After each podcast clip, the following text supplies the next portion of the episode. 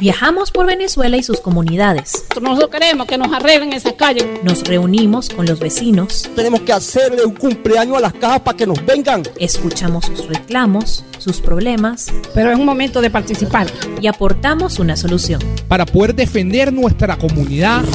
Es lo que estamos aquí participando. Periodismo de soluciones en acción.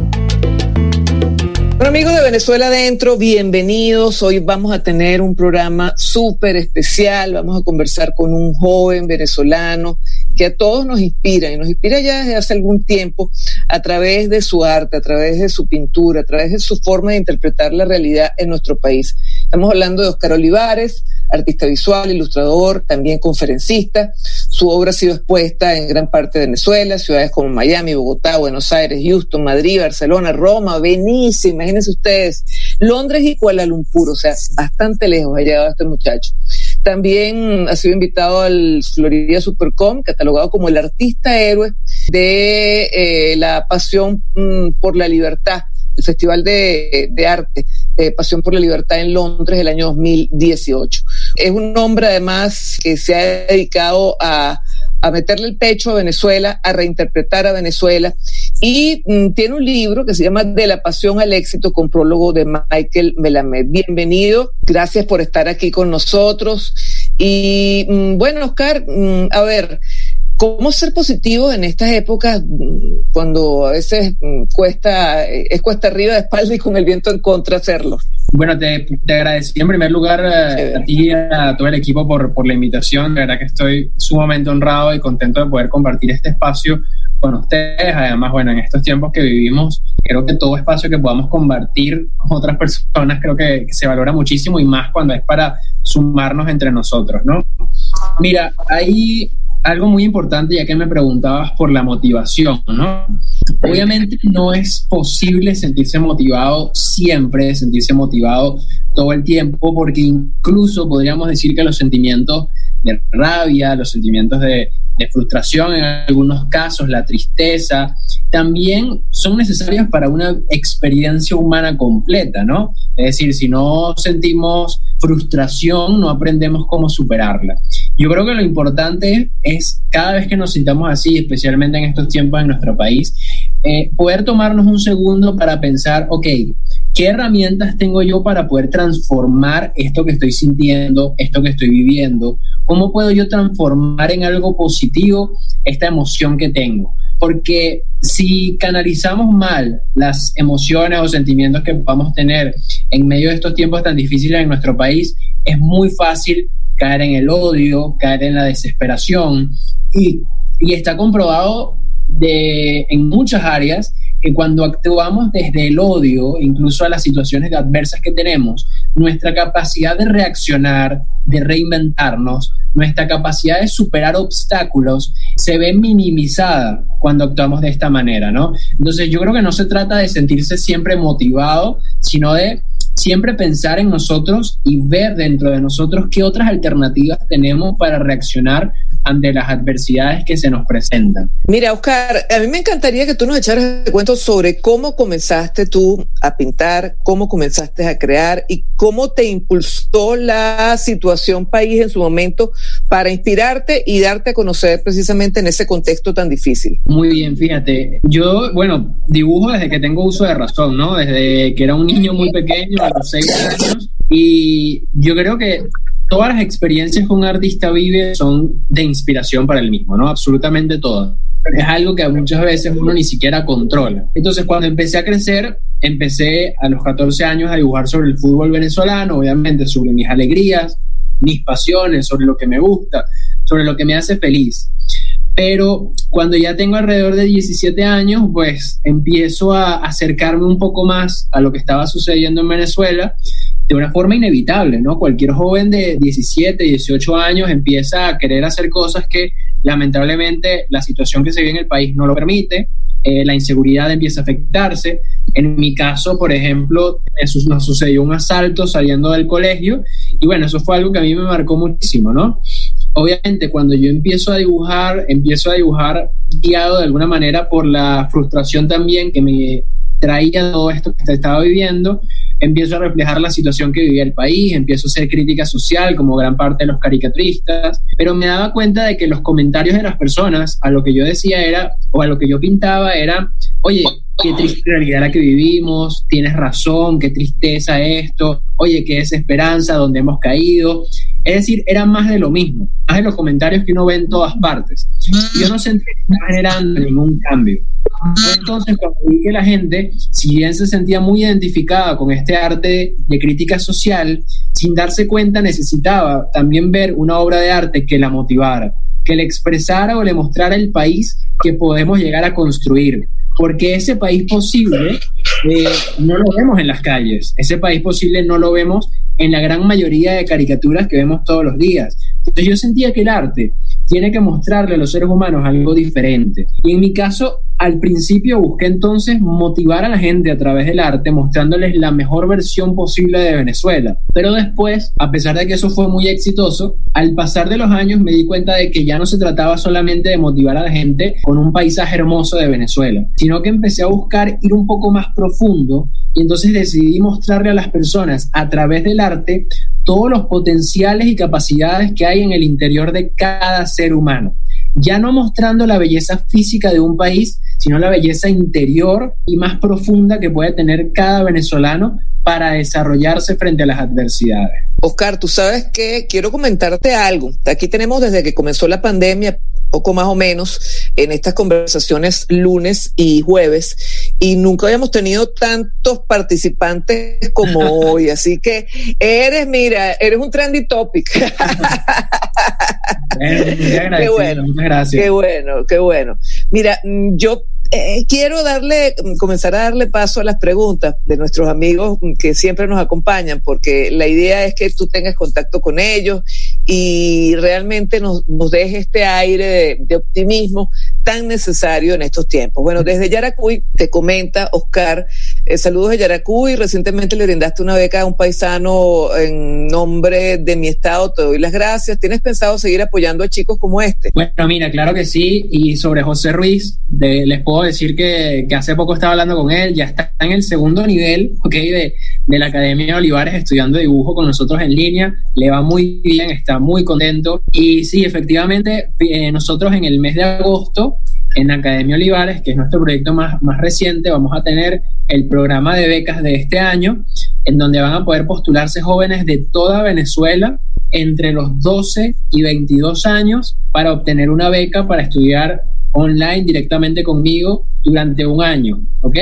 Lo más importante de estas becas eh, es que cuando ellos empiezan a estudiar dibujo con nosotros, no solamente van a aprender cómo ser mejores artistas, sino que van a aprender cómo emprender con su arte, cómo generar negocios con el arte, cómo llegar a ser artistas internacionales, cómo usar las redes sociales, entre muchos otros factores que son muy relevantes para desarrollarse artísticamente. Mira, ¿y, cuánto tiempo tienes con esa academia, Oscar? Mira, es muy, muy nueva realmente. O sea, en el 5 de julio va a cumplir su primer año y tenemos en este momento cerca de 500 estudiantes activos de toda Venezuela e incluso de más de 20 países de donde se han inscrito muchísimos estudiantes.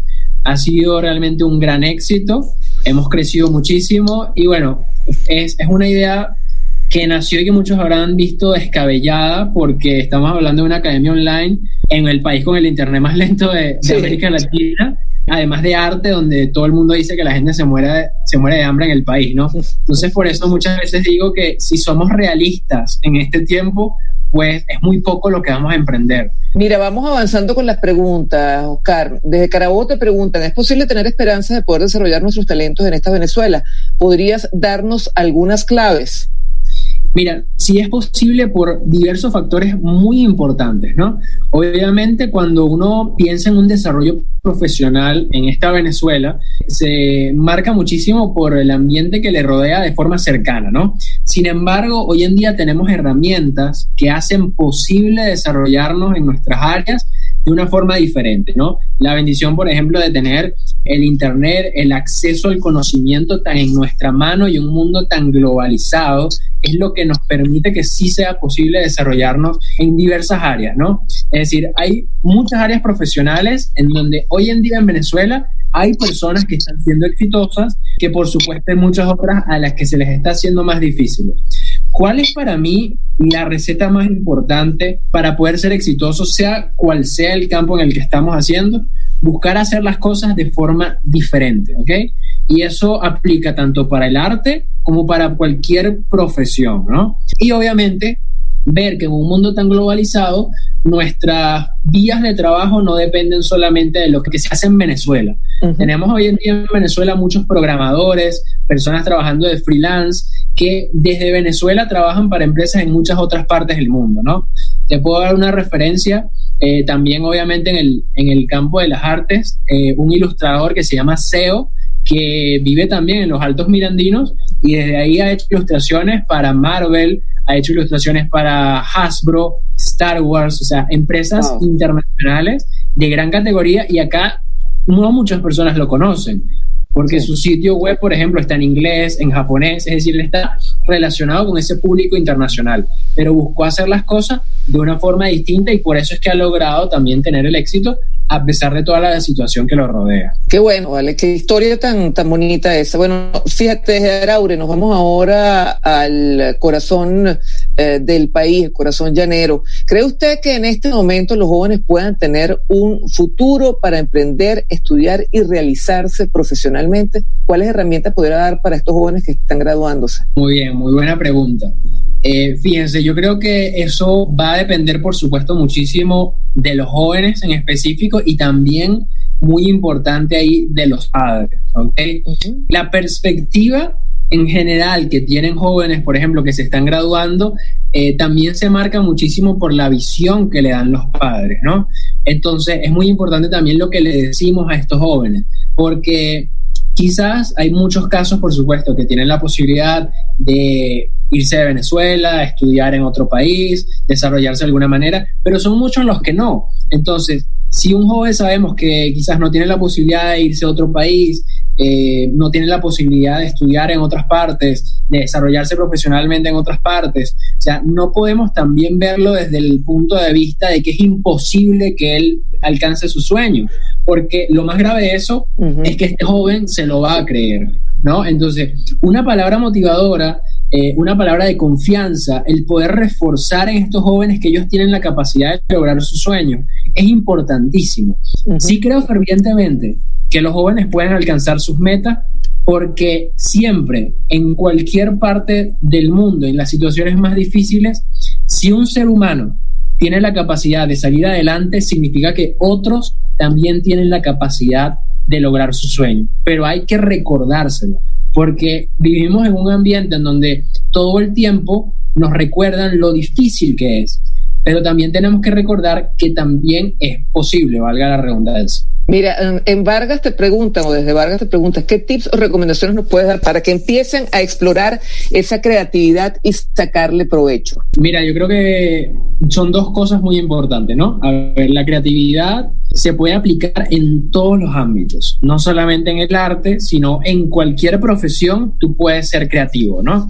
Pero algo que me he dado cuenta, y eso sí lo he aprendido dibujando, es que la creatividad no viene 100% de un arte de magia, ¿no? O sea, la inspiración no es producto simplemente de una conexión divina. Puede ser 50% por esa vía, pero el otro 50% de la inspiración y la creatividad viene del conocimiento y la preparación. Entre más tú estudies, entre más te prepares, entre más conozcas, entre más referentes tengas de profesionales de tu área, mejor vas a estar preparado para tener más y mejores ideas, ¿ok? Y lo segundo, para desarrollar la creatividad también, es también evaluar todas las cosas que te incomodan, que te molestan, porque parece increíble, pero los mejores em-, emprendimientos de la historia y los más importantes surgen de solucionar un problema. Entonces, a veces ignoramos los problemas, ignoramos lo que nos molesta, lo que no nos gusta, porque obviamente no nos gusta, ¿no? Pero en esas cosas que nos incomodan hay oportunidades, porque si somos capaces de mejorar algo para nosotros, entonces también es muy posible que lo mejoremos para los demás. Entonces es muy importante conocernos muy bien a nosotros mismos y conocer muy bien las cosas que nos incomodan y que nos molestan, porque ahí están las ideas. Qué bueno eso, porque, bueno, eh, ahí creo que fue eh, García Márquez que le preguntaron alguna vez eh, si él le bajaban las musas. Y dice, bueno, si cuando bajan me encuentran trabajando. O sea, que no hay que dárselo todo a la inspiración. Desde Lara, fíjate, qué interesante esta pregunta y me encanta porque nuestros amigos que nos acompañan aquí todos los, lunes y los jueves como te trabajan en zonas populares y ellos han visto casos como el que te voy a comentar y que nos llega desde Lara. ¿Desde qué perspectiva podemos animar a la juventud que conseguimos en las comunidades con habilidades artísticas a atreverse a incursionar formalmente en el mundo que para muchos les resultaría imposible? Fíjense, muy interesante la pregunta, ¿ok? Muy interesante. Y aquí yo voy a comentar algo que, que también venimos trabajando con mi mamá, que mi mamá hace tiempo que empezó también a estudiar todos los temas referentes a bueno, cómo desarrollar también los talentos de los jóvenes y cómo apoyar de alguna manera estos temas. Y vimos que en muchos casos lo que hay que trabajar no es tanto a los jóvenes, sino a los padres de los jóvenes, ¿ok? Porque esta generación actual, su mayor influencia son sus padres. Si un joven, por ejemplo, quiere empezar a dibujar y le muestra el dibujo a su mamá y su, su mamá le dice, hijo, lo que hiciste es una obra de arte, vas a ser un gran artista, ese muchacho va a hacer otro dibujo y otro y otro, y va a sentir de sí mismo la confianza de mostrarle ese arte a otras personas, porque él va a decir, bueno, si yo puedo impactar a mi familia con lo que estoy dibujando, entonces también voy a poder impactar a otras personas. Si logramos que ellos sientan eso sus talentos, vamos a poder lograr un cambio muy positivo en esas comunidades que después se va a poder extrapolar a todo el país. Mira, Miranda te pregunta, ¿qué propuestas harías uh, para llevar este tipo de arte, dibujo en los colegios, tomando en cuenta que hace falta? Yo creo que es muy importante partir conferencias, poder llevar este tipo de conocimientos y que no vean solamente a los profesores impartirles estos conocimientos, ¿no? Sino que también puedan ser personas jóvenes, ¿no? Mira, te pregunta que cómo pueden hacer los chamos para optar por una beca en la academia. Muy bien, va a ser muy sencillo, ¿ok? En el Instagram, arroba Academia Olivares, vamos a compartir todos los lineamientos en el mes de agosto, ¿ok? La primera semana de agosto vamos a compartir toda la aplicación que va a ser en academiaolivares.com, va a ser muy sencillo. Van a tener que enviar cinco dibujos, ¿ok? Lo que queremos ver es la creatividad, que plasmen sus sentimientos, que sean diferentes. Eh, también vamos a solicitar, bueno, conocer la historia del artista, saber quizás las adversidades que ha pasado, las dificultades por las que puede haber vivido, conocer cuáles son sus sueños. O sea, las becas no son para alguien que simplemente quiere dibujar como hobby. Las becas son para jóvenes que realmente quieren llegar a lograr algo grande con el dibujo. ¿okay? Y una de las preguntas muy importantes que le vamos a hacer, eh, se las comento por acá, es que le vamos a preguntar al estudiante cómo siente él que puede aportar a la transformación de Venezuela con sus dibujos. ¿okay? Todo eso va a ser evaluado por un jurado y al final, en septiembre, daremos el resultado.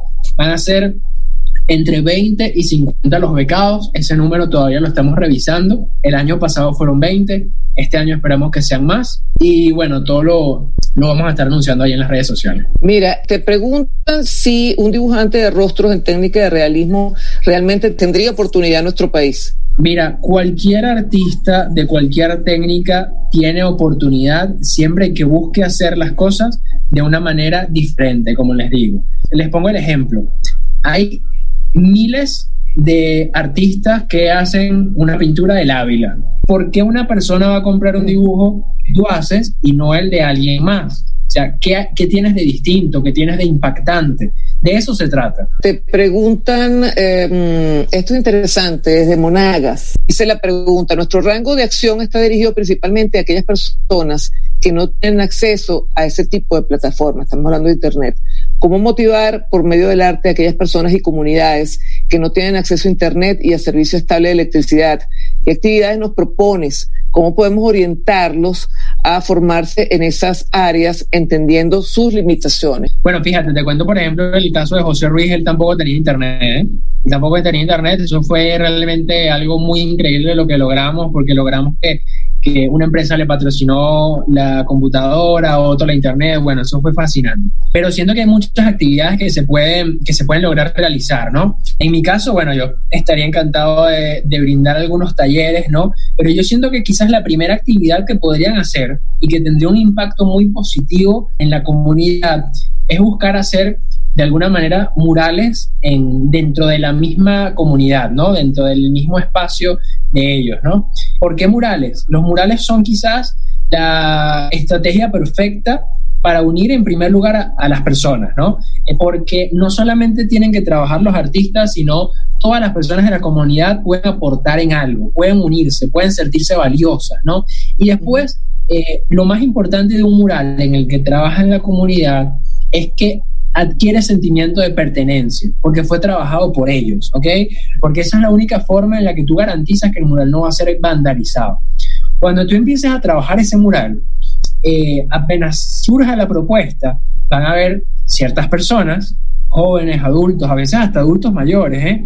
que, que les va a llamar muchísimo más la atención que a otros la actividad, que se van a emocionar, que van a querer ser parte, y ya ahí tú puedes, puedes identificar a través de la emoción y las pasiones que se despiertan, quiénes tienen esas facilidades del arte, quiénes tienen esas pasiones, quiénes tienen ese acercamiento y a quienes puedes de alguna manera buscar desarrollarles más ese área. Pero yo siento que el mural es perfecto porque además transformas de forma positiva el espacio. Hay estudios, de hecho, eh, que hemos visto en diversas partes del mundo en donde cuando tú colocas una obra de arte en un espacio público, casi automáticamente se empieza a reducir la delincuencia, ¿no? Es un estudio psicológico muy interesante que luego voy a tratar de, de compartirlo, pero es algo casi automático, porque el espacio empieza a cobrar otro sentido. Mira, precisamente de Lara, te pregunto, Oscar, ¿qué te inspiras para tus obras ecológicos? Siempre trato de inspirarme en lo que está pasando en nuestro país en el mundo, pero siempre buscar una mirada más profunda, ¿no? Siempre pienso, cada vez que voy a hacer una obra, pienso, si alguien dentro de 500 años ve esta obra, ¿qué va a pensar de la sociedad? ¿Qué mensaje va a recibir? ¿no? Siempre trato de pensar muy a profundidad los mensajes en cada obra, ¿no? Y sí, espero hacer más murales ecológicos. Eh, realmente, bueno, puedo comentarles que antes de la pandemia estaban ya empezando a surgir propuestas incluso ya de otros países para, para hacer murales ecológicos. Sin embargo, bueno, el que hicimos en el latillo tomó alrededor de tres meses, ¿no? Tampoco es algo que se puedan hacer muchos muy rápido, ¿no? Desde Estados Unidos, escriben aquí. En relación a la pregunta anterior, ¿has incursionado en el arte ecológico después de realizar el mural? ¿Y cómo ves el desarrollo de este movimiento en Venezuela? Muy bien, bueno, el mural por supuesto se inauguró apenas en marzo, no hemos realizado otros, pero como les decía, sí hay varias propuestas, incluso también de otros países, porque esto llamó muchísimo la atención, fue muy impactante. Y bueno, les puedo comentar aquí entre nosotros que es muy posible que ese mural que hicimos acá en Caracas pueda romper incluso el récord Guinness del arte con tapas más grande del mundo, ¿no? Porque wow. hicimos la investigación y, y está, si no lo rompe, va a estar muy cerca, ¿no? Eh, bueno, creo que bueno. hay mucho material para desarrollar este arte en Venezuela. Cuando empezamos a publicarlo, muchas personas se animaron también. Vimos unas propuestas en Mérida, en Lara, incluso en, en Carabobo, de otras personas también inspirándose para replicar esta idea y yo siento que eso es algo maravilloso. Además, la ONG que lideró el proyecto, que se llama Conspiri, tiene el proyecto de seguir haciendo artes como este, no solo con tapas de botellas, sino con más material reciclable en donde podamos sumar otros artistas también.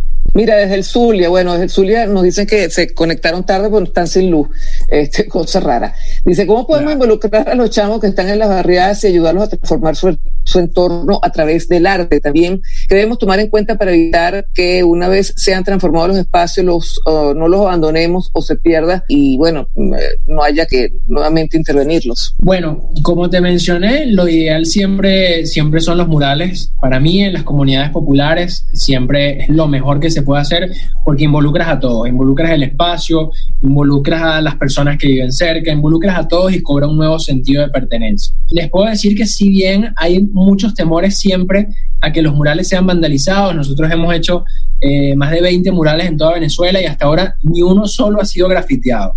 ¿Y por qué ha pasado esto? Porque la comunidad que vive cerca del espacio trabaja en el mural, ¿no? Incluso tuvimos un caso de un mural que hicimos en Carabobo, en donde una comunidad, cuando el mural se empezó a dañar por el tiempo, el impacto del sol, ellos mismos tomaron la decisión de acercarse al mural a recuperarlo. Por eso es tan importante su participación. Mira, te pregunto que cómo podemos hacer para que el arte de los murales ecológicos lleguen a las comunidades. Y eh, bueno, si pueden coordinar contigo para que los asesores y, eventualmente puedas participar en esas obras. Eh, también orientación sobre el tipo de materiales, qué forma pueden organizarse para realizar este tipo de, de obras. Ok, muy bien. Sí, perfectamente pueden contactarme. Puede ser por mi Instagram. Igual en el Instagram tienen el contacto de mi correo. Por ahí pueden escribirme, ¿ok? Después, cuando vas a hacer un mural, lo primero que necesitas, por supuesto, es el espacio. Eh, el espacio creo que debe siempre escogerse junto con las personas de la comunidad, que participen en todo lo posible porque va a ser de alguna forma lo que ellos también van a ver todos los días, ¿no? Después de tener el espacio, eh, es realizar el diseño, ¿no? Después de realizar el diseño, bueno, el mural se tiene que hacer una cuadrícula y bueno, en lo que son los materiales se necesitaría pintura, por supuesto, para exteriores. Creo que para esos espacios realmente hay muchas empresas interesadas en patrocinar este tipo de cosas, entonces se puede conseguir. Y bueno, por mi parte pueden contar con toda la asesoría posible para acompañarles en todo lo posible, ¿no? Y si va a ser un mural ecológico, recuerden que sí amerita mucho más trabajo. Tienen que todo un proceso de recolección de tapas, que el proceso de recolección de tapas puede tomar varios meses, dependiendo del espacio. Aquí primero tienes que recolectar las tapas y después ves, ok, las tapas que más tenemos es de color azul. Y entonces se trabaja el diseño sabiendo que lo que más tienes es color azul. Y después las tapas se pegan con cemento, bueno, ahí sí se necesita albañiles y más trabajo, en donde, bueno, podrías involucrar también más personas de la comunidad, pero sigue siendo un trabajo muy interesante y lo más interesante ahí es que la gente puede participar mucho más cómoda, no, no tienes que saber dibujar o pintar para participar, sino que cualquier persona puede llegar y colaborar siguiendo las directrices que tenga el mural. Ya para finalizar esta pregunta, si te, te la hacemos aquí de parte de Venezuela adentro. ¿Venezuela tiene futuro? ¿Debemos insistir en que mm, pues aquí va a haber una salida? ¿Tú en lo particular le apuestas a Venezuela? Totalmente, totalmente, y te lo digo porque es algo que pienso todos los días, que me pregunto todos los días, y lo confirmo cada vez que veo que me escribe una persona que está inscrita en la academia, que me pide disculpas porque no pudo enviar la tarea, porque tuvo eh, un corte eléctrico, pero que a pesar de eso, la persona está enfocada en estudiar, en desarrollar su talento, en crecer como persona, ¿no? Creo en Venezuela y no creo en Venezuela por sus políticos, ni por el petróleo, ni por las condiciones ambientales, ni por los paisajes. Creo en Venezuela porque sé que hay personas que quieren llegar lejos, que hay personas que quieren avanzar, que quieren desarrollar sus dones. Entonces, podemos dejar de creer en todo, podemos dejar de creer en la política, en los recursos, podemos dejar de creer que Venezuela es bonita si quieren, pero nunca podemos dejar de creer en la capacidad que tiene el ser humano para hacer realidad sus sueños. O sea, pueden dejar de creer en las personas a tu alrededor, pero nunca en ti misma, ¿ok? Entonces yo creo que si cada uno sigue creyendo en el país que es capaz de construir, Venezuela va a tener futuro. Este, realmente ha sido una, un bálsamo conversar contigo esta noche, un programa hermosísimo, eh, no en balde, fue el programa o ha sido el programa más escuchado, o por lo menos con más participación en, en lo que llevamos de, de, esta, de esta serie de Venezuela Adentro. Yo quiero agradecerte tremendamente, porque en lo particular me has llenado de optimismo. Yo creo que en lo general, pues mm, llenas de, de visión positiva a una Venezuela que definitivamente, como tú dices, sí tiene futuro. Oscar, te queremos mucho y te agradecemos mucho. Muchísimas gracias a todos y a todos los que han comentado también. Un gran abrazo. Amigos, muchísimas gracias a ustedes también por haber estado aquí acompañándome como todos los lunes y los jueves en estos segmentos de conversación dentro del esquema Venezuela Adentro Podcast en eh, cuarentena. Oscar, eh, vamos a volver a, comer, a conversar y, mm, oye, cuando todo vuelva a la normalidad, ojalá nos puedas acompañar en alguna de nuestras actividades para que conozcas lo que ya sabemos que, que no solamente eh, intuye, sino que sabes que esa Venezuela adentro tiene presente y tiene futuro. Un abrazo a ti y un abrazo a todos los que nos sintonizaron y estuvieron aquí con nosotros esta noche. Se les quiere todo, a todos muchísimo y a Oscar, bueno, este, me quedo sin palabras ante lo que hemos vivido esta noche. Muchísimas gracias, mi amor. Dios te bendiga. Muchas gracias y amén. Gracias a todos. Chao. Esto fue Venezuela Adentro. Síguenos en Twitter e Instagram como arroba VE Piso Adentro o puedes escribirnos por nuestro correo electrónico veadentropodcast arroba gmail.com.